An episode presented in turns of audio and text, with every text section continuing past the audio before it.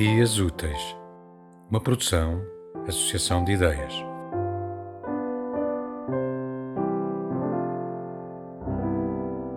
Antropofagia de Cristina Drios.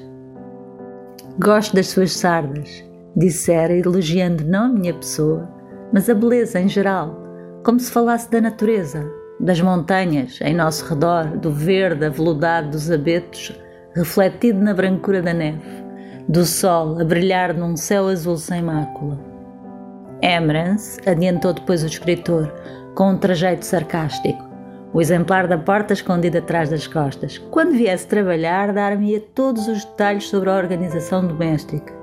Nesse momento, julguei que gozava comigo, ou me experimentava, e como no livro, onze gatos assanhados saídos das entranhas da casa, desaustinados de fome, desatariam a correr porta fora.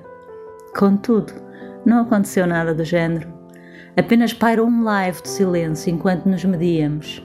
Acabei a disfarçar a irritação inicial, não me dando por tida nem por achada. Arquei os lábios, num meio sorriso, ao repetir o nome da empregada. Emerence. Que nome tão estranho. O escritor olhou para mim com renovado espanto e uma ponta de convicção. Sim, Emerence, confirmou. Um dia iria arranjar uma empregada mais apropriada.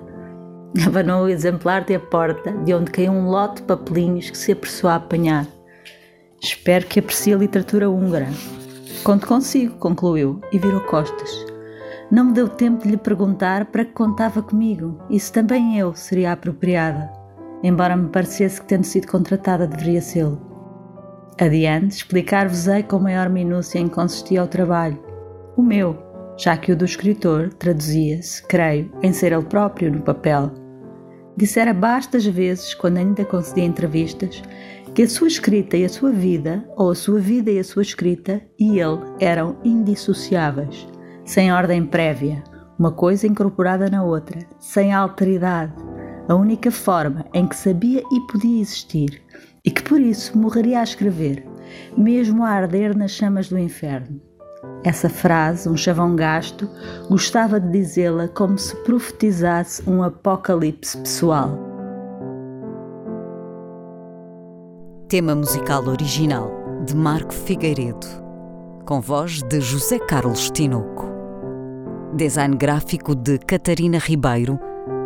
Consultoria técnica de Rui Branco. Concessão e edição de Felipe Lopes.